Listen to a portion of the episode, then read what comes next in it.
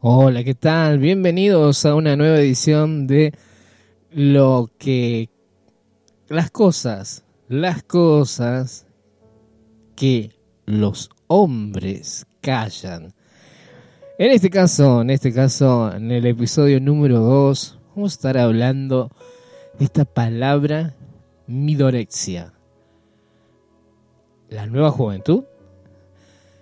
Cuando empecé a buscar sobre este tema, encontré que la primera persona que dijo esta palabra, dije, bueno, debe ser una psicóloga, una psiquiatra, debe ser alguien que, que conozca de, de la salud mental. Y sin embargo, cuando lo encontré fue de la periodista Jane Watson, eh, periodista de Daily Mail, que lo utilizó para describir a aquellas personas que a partir de los 40 o más, que denotan una marcada obsesión por no envejecer, que se hace notar a través de su estilo de vida, que se asemeja mucho a la de un veinteañero.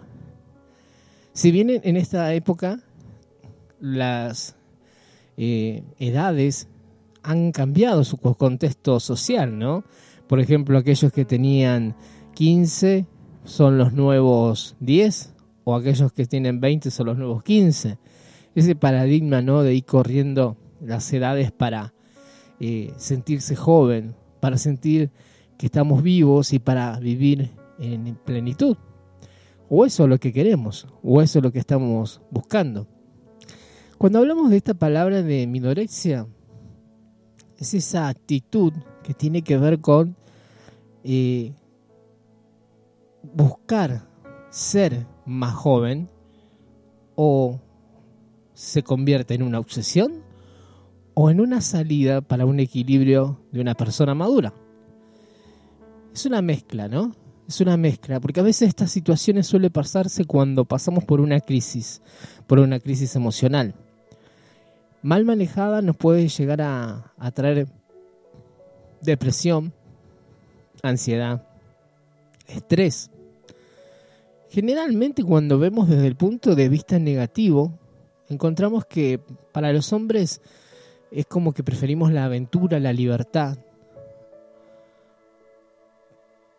Es vivir el ahora. Y obviamente que la apariencia es lo más importante. La cosmética de, de los productos de la industria de la belleza, hay muchos fijados para hombres de edad madura. También suelen ser más arrogantes. Y vemos algunos influencers en Instagram, en TikTok que entre 40 y 50 muestran su estilo de vida.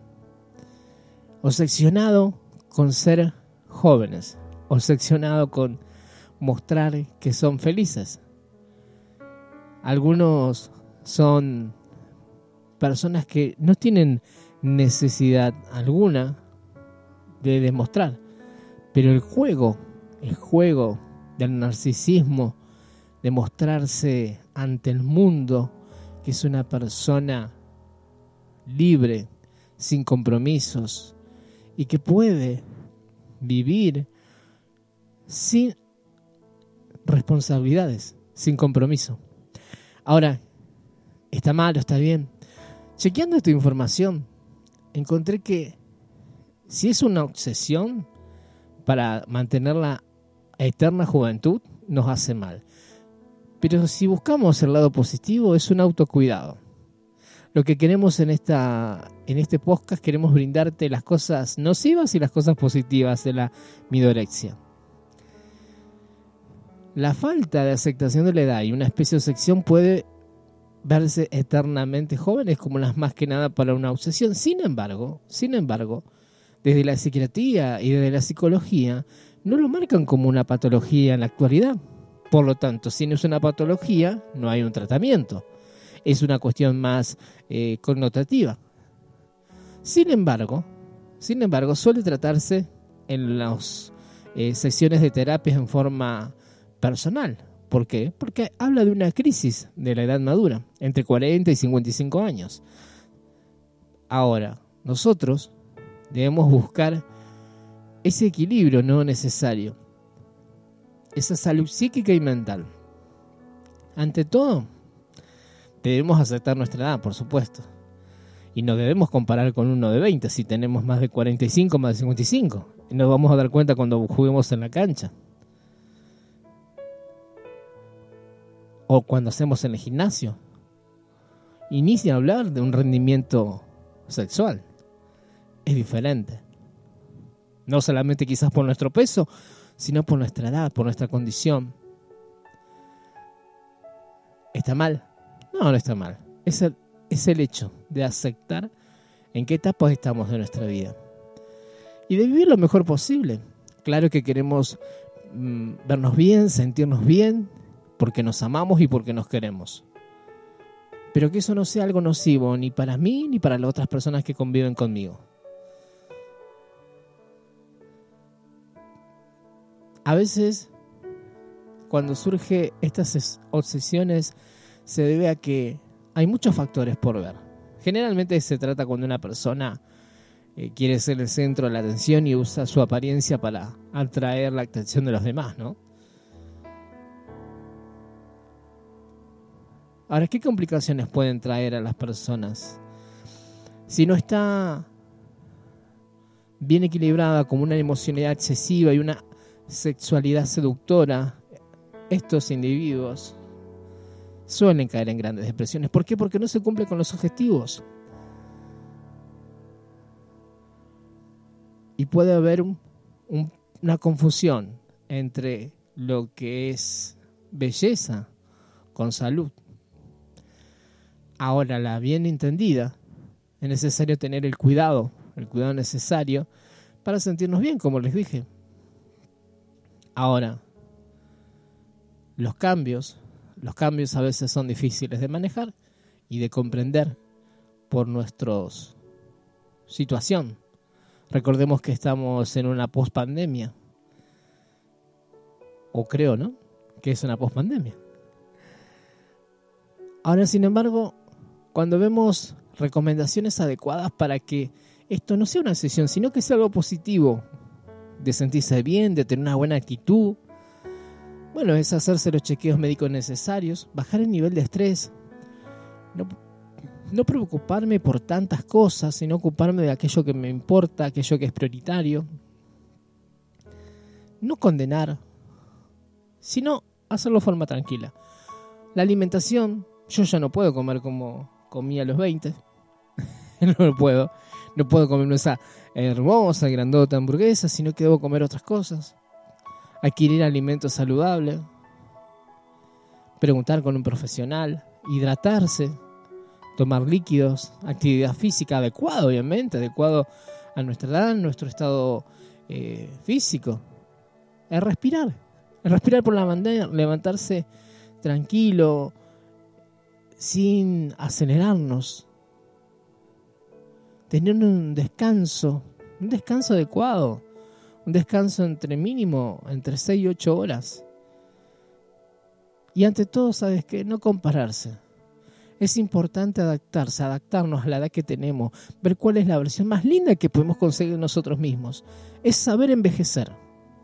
¿Con qué peso yo me siento fantástico? ¿Con qué comida soy feliz? ¿Con qué tipo de entrenamiento me siento pleno? El cardiólogo número uno de Argentina, el doctor Luis de la Fuente, dijo una vez, prescribir ejercicio físico es arte, prescribir nutrición es arte, pero prescribir medicación también lo es. No para todo el mundo sea lo mismo.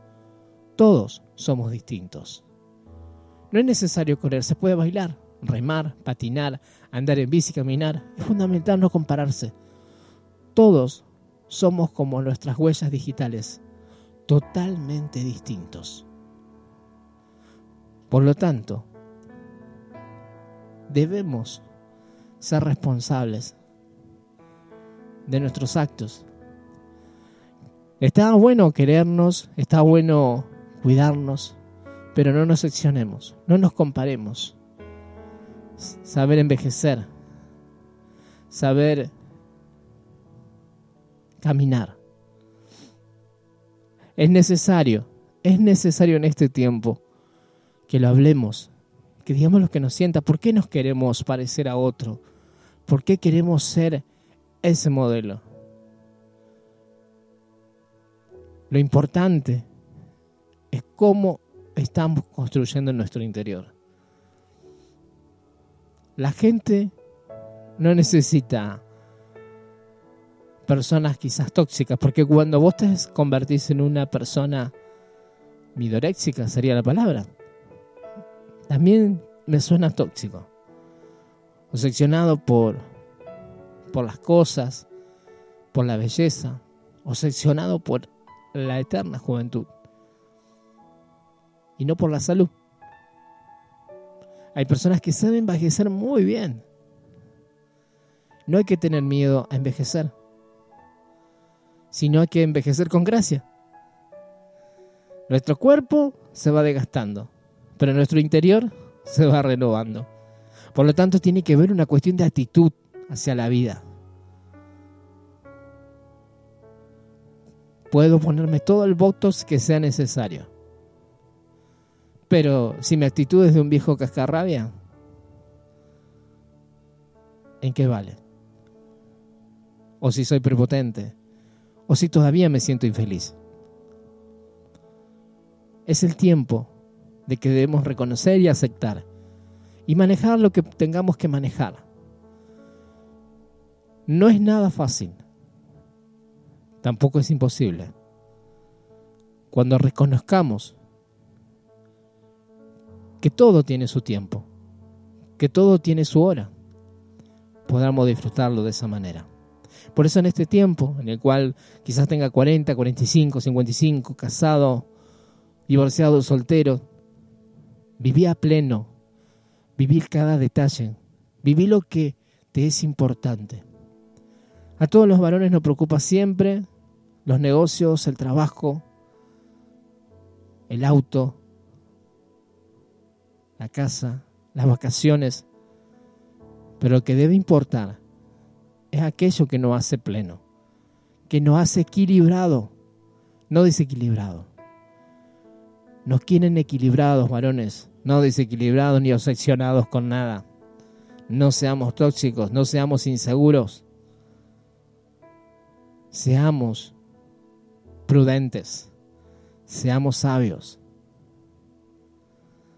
seamos felices aceptando nuestra realidad. Y con eso trabajemos. Con eso trabajemos. No todos somos exitosos, no todos somos perdedores. Quizás somos adultos promedio. ¿Y qué? Quiero marcar la diferencia quiero sentirme pleno. No me tengo que comparar con ningún parámetro de moda. Quiero ser yo. Quiero dejar de compararme con los demás y ser yo. Es tiempo de encontrar tu identidad en tu etapa, en tu momento. Yo te agradezco por haber escuchado este podcast. Gracias a aquellos que nos están escuchando de distintas partes de Europa y de Latinoamérica. Nos vemos en una próxima edición de Las cosas que los hombres callan.